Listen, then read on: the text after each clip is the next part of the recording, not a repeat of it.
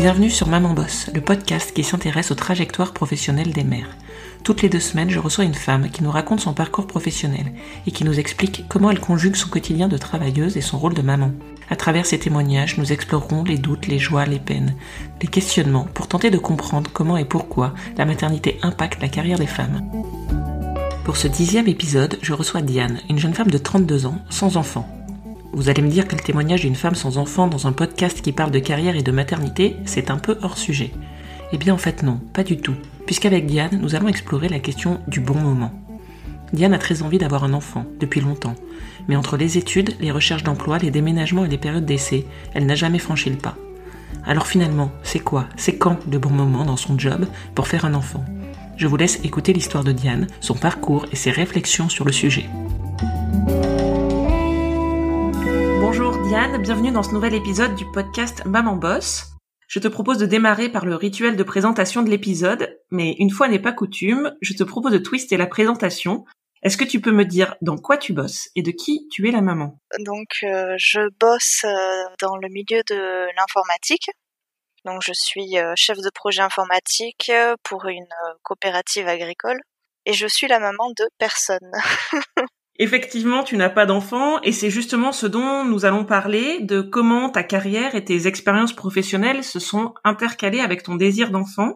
Pour commencer, est-ce que tu peux nous dire les études que tu as faites, dans quel domaine et comment s'est passée ton entrée dans le monde du travail?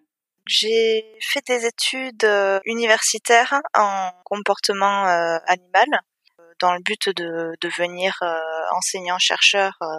J'ai obtenu mon master en 2011. Donc normalement, pour devenir enseignant-chercheur, après, il faut faire une thèse. Dans le milieu des thèses, il y en a très très peu. Et moi, je voulais vraiment continuer en faisant une thèse dans le laboratoire dans lequel j'étais euh, pendant mon master, parce que j'avais vraiment apprécié les personnes et surtout les sujets euh, traités. Donc à la fin de ce master, il n'y avait pas de thèse proposée. Donc du coup, j'ai continué en faisant un second master en statistique et modélisation euh, en écologie pour euh, bah déjà continuer mes études, continuer à apprendre des choses et, euh, et du coup essayer d'augmenter euh, mes chances d'avoir une thèse. Malheureusement, ça n'a pas été le cas.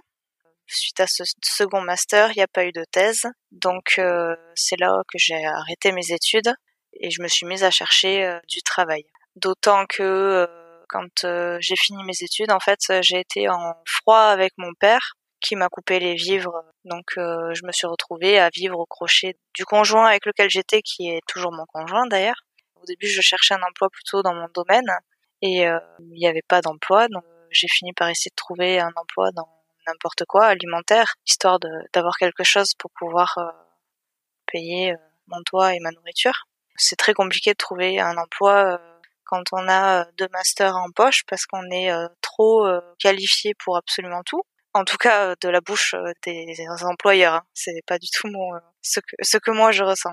Et du coup, j'ai fini après un an de recherche par trouver un emploi dans une une SS2I qui cherchait des scientifiques avec un bac plus 5 pour les former au développement informatique. Donc, qui n'était pas mon milieu, même si j'avais fait mon deuxième master qui faisait forcément de, de la modélisation, mais c'était pas forcément ce vers quoi je voulais m'orienter. Mais du coup, j'ai fini par trouver un emploi quand même euh, dans cette entreprise. Voilà. Tu as rencontré ton conjoint euh, assez jeune. Est-ce que pour toi, le désir d'enfant, il a toujours été évident? Est-ce que vous avez commencé à en parler assez tôt? Est-ce que ce projet d'enfant, ça faisait partie de tes grands projets de vie, euh, y compris à l'issue de tes études et quand tu as démarré ce poste?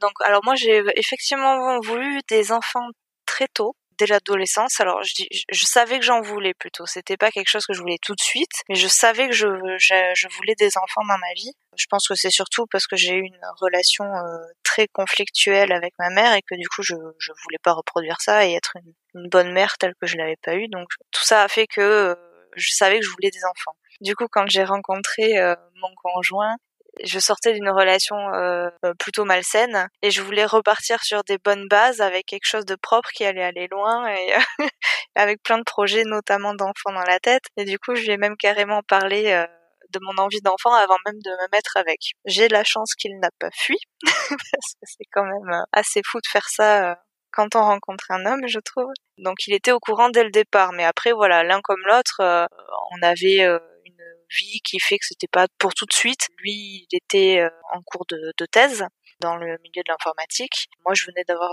mon nouvel emploi. On n'avait pas encore habité ensemble euh, seul parce que quand euh, il m'hébergeait, c'était chez lui et sa colocation en fait. Donc, il était hors de question pour tous les deux d'avoir un enfant avant même de savoir si on était capable de vivre ensemble. Quoi. Mais en tout cas, on savait que ça allait arriver. Et par la suite, euh, du coup, vous avez vous êtes installés ensemble, vous avez pu euh, avancer un petit peu tous les deux, avec euh, chacun avancer toi sur le plan professionnel, lui aussi, et avec avec l'idée de fonder cette famille. Qu'est-ce qui s'est passé par la suite? Après sa thèse, lui, du coup, il a eu un postdoctorat à Paris, donc loin de là où on habitait à la base. Cet éloignement a fait qu'on n'a toujours pas vécu ensemble pendant deux ans. Après son postdoctorat, il est revenu, donc on a vécu ensemble effectivement. Par contre, cette vie euh, parisienne lui a fait comprendre qu'il était euh, pas possible pour lui de continuer à vivre dans une ville, même si euh, là où on était, c'était à Toulouse, donc c'était plus petit que Paris, mais c'était déjà trop pour lui. Donc il voulait repartir vivre dans sa campagne natale. Du coup, le projet a plutôt été d'essayer de déménager là-bas.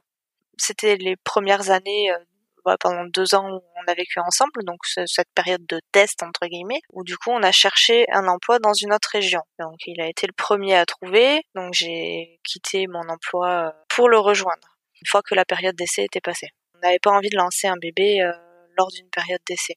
On a fini par euh, déménager, j'ai trouvé un emploi, encore une période d'essai. Et là, au final, on, voilà, on aurait pu, on se, retrouve du coup en 2017, fin 2017, où là on aurait pu commencer à avoir effectivement euh, un projet de bébé qui, débute. Mais donc, euh, effectivement, à ce moment où vous avez été réunis, où toi, tu avais passé ta période d'essai, est-ce que ce sujet de fonder une famille, il est devenu central? Alors c'est pas devenu central tout de suite parce qu'en fait on a acheté une grange pour en faire notre maison et on la retape euh, nous-mêmes on s'est dit qu'en gros, on pouvait attendre encore un peu plus et avancer dans ces travaux. Bon, il se trouve que les travaux prennent beaucoup plus de temps que prévu, donc euh, on s'est dit bon, allez, c'est bon, on se lance. Et oui, on a commencé à essayer de faire un enfant à ce moment-là. Euh, sauf que là, il y a eu un nouveau souci. L'ambiance dans mon travail euh, s'est dégradée. Ça a été de pire en pire et vraiment, je, je voulais plus rester dans cet emploi-là. Donc en fait, pendant qu'on essayait de faire un enfant, je me suis mise à chercher un emploi ailleurs. Après euh, six mois de recherche et de tentative de faire un bébé, j'ai fini par trouver un autre emploi, donc celui où je suis euh, actuellement.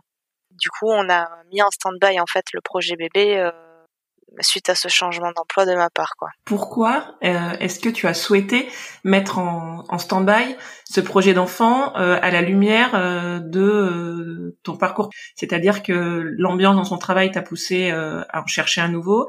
Et pourquoi, pour toi, ça n'était pas compatible de changer de travail et de poursuivre ce projet d'enfant? Parce qu'effectivement, quand on change d'emploi, il y a cette période d'essai qui fait que quand on n'a pas de sûreté à ce moment-là en fait. Quand on est en CDI, euh, si on si on tombe enceinte, on peut avoir un congé maternité. Alors que quand on est en période d'essai, certes, on n'a pas le droit de de nous dire euh, ciao bonsoir euh, pour raison de maternité, mais en fait on, peut nous virer sans vraiment de bonnes raisons quoi. Donc il n'y a pas cette sûreté et donc je voulais pas me retrouver tomber enceinte et perdre mon emploi en même temps D'autant que du coup, on a un crédit qui est quand même assez important euh, pour la maison. Donc euh, me retrouver euh, enceinte, plus d'emploi, un crédit à payer, c'était pas du tout, c'est pas du tout quelque chose qu'on a envisagé. Et est-ce que ton conjoint il a partagé cette décision-là ou est-ce que c'est quelque chose qui est venu plutôt de toi et de changer de travail et de mettre en pause ce projet d'enfant? Changer de travail, ça venait de moi vu que je me plaisais plus là-bas, mais après il m'a complètement appuyé là-dessus. Et le fait de mettre en stand-by le projet bébé pour ça, il était complètement d'accord. C'est, bête, hein. C'est, un projet qui est quand même plus important, un enfant, euh, qu'un emploi. Hein. On peut se dire, oh, t'en retrouveras, mais, au final, ça fait quand même peur. On est dans une région, euh, du coup, euh, qui est la campagne, donc il n'y a pas non plus beaucoup d'emplois. Et se retrouver avec un crédit sur le dos, un enfant et pas d'emploi, c'est vraiment c'est trop de stress et c'est trop c'est pas notre façon de faire en fait. On a toujours été très pragmatique justement à vouloir attendre le bon moment en fait. Et, euh, et c'est ça qui a fait qu'on a mis autant de temps finalement à, essayer de faire un enfant. Parce que c'est finalement jamais vraiment le bon moment, mais Et est-ce que tu crois que si ton parcours professionnel avait été différent, ton projet de fonder une famille aurait été différent ou pas? Oui, je pense vraiment que mon parcours professionnel, il a été euh, jonché de, de, modifications en fait constantes. J'ai eu mon premier emploi, mais au final, bon ben c'était le sien qui était pas à proximité. Du coup, on a changé. Puis finalement, là, je rechange. Enfin, c'est toujours ces changements d'emploi, ces périodes d'essai qui font que, euh, au final, euh, c'est compliqué de faire un, un enfant. Si j'avais trouvé un, un emploi euh, stable, on va dire de suite, ce qui en soi a été le cas, hein, mais on a décidé de changer de, de, de, projet de vie en dehors du bébé et du coup, ça ça a entraîné ces changements d'emploi constants. Hein. C'est, c'était pas une obligation. C'est, tout ça qui a fait que, au final, la situation de, de l'emploi a mis une entrave à un projet de bébé en fait. Et aujourd'hui, donc dans cet emploi que tu occupes de, depuis quelques mois maintenant, tu en es où euh, sur cette euh, sur cette réflexion euh, de ton projet de fonder une famille par rapport à, à ce nouvel emploi que tu occupes? Donc là, je viens tout juste de finir ma période d'essai, donc euh, on va redémarrer euh, l'essayage de faire un bébé. On verra comment ça se passe. Après, j'ai quand même l'appréhension disons que mon envie d'enfant est plus forte que mes craintes, mais, mais ça, ça n'empêche que ça me fait quand même peur. C'est vrai qu'être nouvelle arrivante, même si bon, bah la, là la période d'essai ça y est c'est validé, mais être nouvelle arrivante, on est censé un peu faire ses preuves, montrer qu'on est là et tout, et un peu faire de suite un bébé, ça, j'ai peur, tu vois, d'être euh, mal perçue en fait. Qu'est-ce qui te fait penser ça? Qu'est-ce qui te laisse penser ou présager que ça serait euh, compliqué ou malvenu? Euh, Je sais pas vraiment d'où ça me vient. Je pense que c'est plus une, c'est une connaissance euh, générale. Je crois que tout le monde sait que, enfin, on vit dans une, un milieu quand même euh, assez euh, masculin et où ça fait pas si longtemps que les femmes travaillent. Hein. et c'est vrai que une femme, ça fait des enfants. Ah ouais, mais du coup, elle va plus être là au boulot, elle va plus pouvoir être là. Et même si c'est faux, hein, vraiment, hein, mais mais c'est une vision qui, qui, continue de perdurer dans, dans la tête de, de, beaucoup de personnes, peut-être pas que des hommes aussi d'ailleurs, et, qui fait que qu'on sait tous que ça peut être mal perçu, ça veut pas dire que ça le sera forcément, mais il y a, y a ça déjà, cette base là qui existe et qui fait peur. Et, euh, après c'est aussi que dans, dans cet emploi là, il se trouve que j'ai attaqué un projet pour lequel les, les personnes qui étaient euh, côté euh, métier étaient toutes des femmes et elles sont euh, les trois tombées euh, enceintes euh, à peu près en même temps. Donc il y a eu des congés maternité de manière assez massive. Et, j'ai entendu tout le monde dire ah ben j'espère que personne d'autre n'est enceinte bah, c'est bon on va pas on va pas s'en sortir.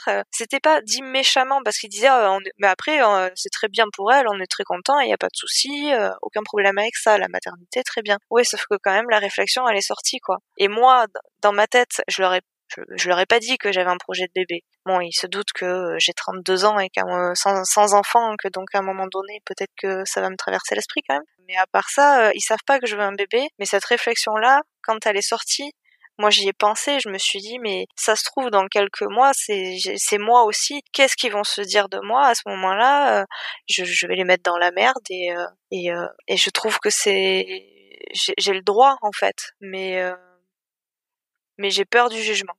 Je te propose de terminer par euh, une, question un petit peu rituelle dans le podcast, mais pareil, comme la présentation, je te propose de la twister. Euh, est-ce que toi, il y a un message, un conseil euh, que tu aurais aimé qu'on te dise pour t'aider ou te rassurer pour te lancer dans ce projet de maternité et pour peut-être lever, lever tes inquiétudes, tes craintes que tu évoques à l'annonce d'un congé maternité ou d'une grossesse dans le cadre du milieu professionnel? Alors oui, il y a deux choses. déjà, j'aimerais que mais que la population en règle générale euh, change un peu sa vision et qu'on se dise toutes et tous, c'est tout le monde qui doit mettre euh, la pierre à l'édifice pour dire que euh, c'est pas parce qu'une femme a des enfants qu'elle va arrêter de travailler ou mal travailler ou ah elle est absente on peut pas compter sur elle. Ça serait bien que les mœurs changent. Donc ça c'est une chose mais c'est c'est pas ma phrase, on va dire qu'il y a quel... je ne sais même plus qui, mais quelqu'un m'avait dit une fois, mais tu sais, euh, au final, les enfants, ils arrivent quand ils arrivent. C'est jamais le bon moment, mais on y arrive toujours et ça se passe toujours bien. Et c'est et c'est un peu ça qui m'avait fait un déclic où à un moment donné, même si c'était peut-être pas parfait parce que j'avais pas fini de, de construire ma maison et que ben oui, moi je voulais à la base euh, plutôt avoir ma maison de prête pour euh, mon futur enfant, me dire bon bah écoute euh, c'est vrai et puis on y va. Et peut-être que si j'avais eu entendu ça plus tôt et que j'avais fait mon chemin dans ma tête du coup plus tôt, je me serais pas autant prise la tête avec avec tout ça, avec avec euh, ces changements d'emploi, avec bah, peut-être je me serais lâchée plus tôt en fait et je, je pense que ça aurait été mieux. Donc euh, voilà, à toutes celles qui se posent trop de questions, arrêtez peut-être. Merci beaucoup. Euh, c'est effectivement, je pense, un, un bon conseil. Euh, lâcher prise, pas trop calculer. Après, euh, c'est plus facile à dire qu'à faire. Et puis la réalité du marché du travail, du monde du travail, nous rattrape parfois. Donc, en tout cas, je te remercie d'avoir partagé tes questionnements, ta réflexion euh, avec nous. Merci beaucoup, Diane. Avec plaisir. Je remercie Diane de s'être livrée sur son désir d'enfant. Malgré un droit du travail français plutôt protecteur, on devine à travers son témoignage tout le poids plus ou moins conscient qui pèse sur les femmes qui se posent la question d'avoir un enfant. Chacune gère sa trajectoire comme elle peut, comme elle veut surtout, et bien sûr il n'y a pas de généralité en la matière. Certains penseront qu'il n'y a jamais de bon moment, D'autres au contraire qu'il est normal d'attendre une stabilité professionnelle ou la fin d'une période d'essai pour démarrer une grossesse. Il se cache de toute façon une histoire, des convictions et des trajectoires très personnelles derrière chaque grossesse. On se retrouve dans deux semaines pour un nouveau témoignage, et d'ici là, maman boss